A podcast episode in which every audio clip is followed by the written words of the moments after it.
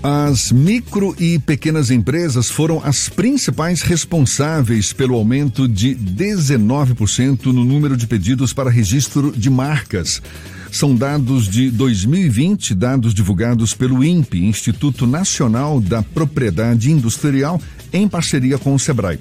Em relação ao ano passado, o INPE já registra crescimento de 28% nos pedidos de abertura para novas marcas agora em 2021 o que indica aumento de 21 mil solicitações de registros e um movimento de reação do mercado, mesmo durante a pandemia. Pois bem, a gente fala agora com a advogada especializada em direito empresarial e propriedade intelectual, Gabriela Fragoso. Vamos aprofundar um pouco mais esse tema. Seja bem-vinda, bom dia, tudo bom? Bom dia, Jefferson, bom dia, Fernando, bom dia a todos os ouvintes. Prazer tê-la aqui conosco. Antes da gente falar um pouco da, da importância do registro de marcas, o fato de estar tendo aumento no número de pedidos para registro de marcas, isso pode ser um sinal de recuperação da economia? Qual é a avaliação que a senhora faz? Eu acredito que sim, Jefferson. Tem um dado bastante relevante da Sebrae que foi divulgado. E ano passado é, teve um aumento né, de registro de novas empresas e só no primeiro trimestre desse ano, houve abertura de 8.781 empresas, né? Teve um saldo positivo. Então, mesmo considerando o número de empresas que se fecharam, a gente ainda tem um saldo muito relevante né, para o mercado de novos empreendimentos. E com certeza isso também repercute na forma como esse empreendimento tem sido criado, né? Na segurança jurídica disso. Então, isso também, consequentemente, vai repercutir no registro das marcas, né? Agora, não é. Não é um reflexo assim necessariamente direto, não é, de reação da economia, porque o registro de marcas é um processo que ocorre já normalmente, independentemente de a empresa estar sendo aberta agora ou não. Exatamente, não é, não tem uma repercussão direta, né? Eu acredito que além da abertura de novos empreendimentos, existem outros fatores que contribuem para isso um deles, eu acho que foi também é, proporcionado pela pandemia, que foi a crescente utilização de plataformas digitais para poder é, se vender, né, comercializar, vender produtos e serviços. Então, uma das formas de a gente conseguir se proteger nesse mercado é a gente tendo é, uma, uma, um registro da marca, né, uma proteção. Porque na internet a gente vai encontrar bastante serviços e produtos similares também. Então é importante se investir no marketing, no marketing digital. E sem o registro da marca, né, toda estratégia que vira em torno da marca pode ser, pode por para baixo. Ou então, seja... acho que além dos empreendimentos novos, tem também o crescimento de consciência, né? E o avanço desses produtos e serviços para o meio digital.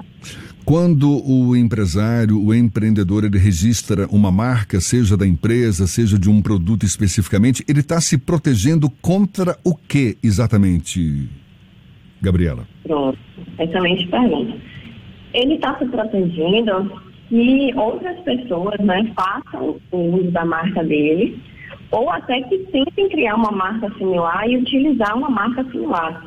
Então, por exemplo, se eu registro né, como empresária a minha marca e depois alguém tem uma ideia semelhante, mas a minha já está registrada, eu tenho prioridade nisso.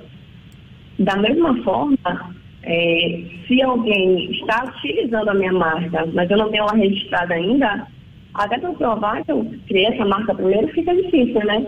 Então eu tenho menos proteção, né, menos subsídio para conseguir pedir para alguém parar de minha marca e, consequentemente, se não parar, que sofra as consequências disso, né? Gabriela, o Fernando Duarte quer fazer uma pergunta para você também. Gabriela, o INPI ele é responsável pela questão da propriedade intelectual com o registro de patentes e de marcas e uma crítica muito comum ao INPI é a demora para a resposta dos consumidores. Há uma reclamação constante da falta de infraestrutura, de até servidores para fazer esse processo de apuração. Esses pedidos de registro de marca que tiveram crescimento ao longo dos últimos meses, eles têm tido celeridade na resposta do INPI? Oi, Fernando, boa pergunta. Então, realmente é um sistema que ainda tem muito a melhorar, certo? Tem essa questão meio de que o concurso ele não atende o número suficiente de funcionários que seria necessário, né? diante da demanda que ele recebe. Mas é, houve uma melhoria significativa nos últimos anos, né? Antes, em média, o INPI demorava de 3 a 4 anos. Hoje ele demora aproximadamente um ano e meio. Não é um tempo curto, obviamente, mas a gente percebe uma melhoria significativa, né? Um ano e meio se a gente considerar que seja um processo que correu tudo bem, né? Sem impugnações, sem é, não cumprir né, com requisitos formais, documentação e tudo mais. E existem escritórios especializados nesse processo de pedido de registro de marca? Como é que funciona a burocracia? Eu criei uma determinada marca e eu quero que seja registrada. O que é que eu faço a partir daí? Pronto, são diferentes. Na verdade, essa assessoria é ideal que ela antes mesmo da competição. Porque vamos supor, você pensou em uma marca excelente, médica, um nome que para você aparentemente não tem ainda. Você vai, contrata o marketing, faz a sua marca, começa a divulgar, né? E depois vai registrar. Vamos supor que já tenha lá um nome parecido, não igual, né? Mas uma, um desenho parecido também, semelhante, no mesmo segmento então, a gente sempre orienta para quem quer empreender que busque essa assessoria antes para ver a viabilidade dessa marca no mercado, para pesquisar no sistema, ver se já tem algo parecido, porque, obviamente, a gente quer que a marca seja realmente inédita. Então, quanto mais original ela for, melhor. Depois da criação dessa marca, para fazer o registro também é interessante, né? Ter essa assessoria. O pedido em si é relativamente simples, né? Mas tem algumas burocracias de documentação, de sistema e principalmente de acompanhamento. Porque durante esse processo é possível que algumas coisas tenham que ser feitas. Por exemplo, alguém pode achar que a sua marca é parecida com a minha e querer impugnar a minha marca. Então, se alguém impugna a minha marca e eu não vejo isso, eu não me defendo disso, depois, né, lá no final, quando o NPI for decidir, o NPI pode concordar com quem impugnou. Ou então o NPI pode pedir uma documentação que não foi juntada, a pessoa não viu, o processo é arquivado. Então aí você corre risco de pôr, né, a perder todo o tempo, todo o investimento por falta de acompanhamento. A gente está conversando aqui com a Gabriela Fragoso, que é advogada especializada em direito empresarial e propriedade intelectual. Gabriela, qual o caminho mais fácil para registrar uma marca, seja de uma empresa, seja de um produto? Tem o INPI, que é o Instituto Nacional da, de Propriedade Industrial, mas eu já ouvi relatos de empreendedores, de empresários, de que a maior dificuldade de tentar registrar uma marca junto ao próprio ali no INPI que teria que ser por meio de empresas intermediárias. É esse o caminho, utilizando uma empresa intermediária, ou pode se registrar diretamente no INPI?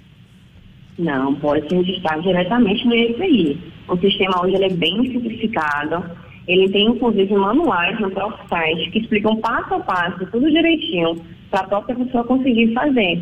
Então não é um procedimento, é, assim, em termos de sistema, ele não é complicado, não. Mas tem um custo? A pessoa, se ela mesma se ela mesma quiser, ela pode ler o manual, entender e fazer o registro. E tem um custo, obviamente. Sim, sim, né? É, tem um custo. Esse custo ele é de aproximadamente, é, para dar entrada no pedido, ele é de 355 reais. Mas, é, visando facilitar, né, estimular esse registro, várias situações existe uma concessão de desconto de 60%. Então, pessoas naturais, microempresas, empresas de pequeno porte, microempreendedores, instituições de ensino, instituições sem lucrativos, dentre outros, esse desconto de 60%, né? um desconto bastante significante. E de fato existem essas empresas que intermediam, faz, fazem ali o meio campo para quem não quer procurar diretamente o INPI? Sim, com certeza. Existem tantas empresas que fazem isso, né?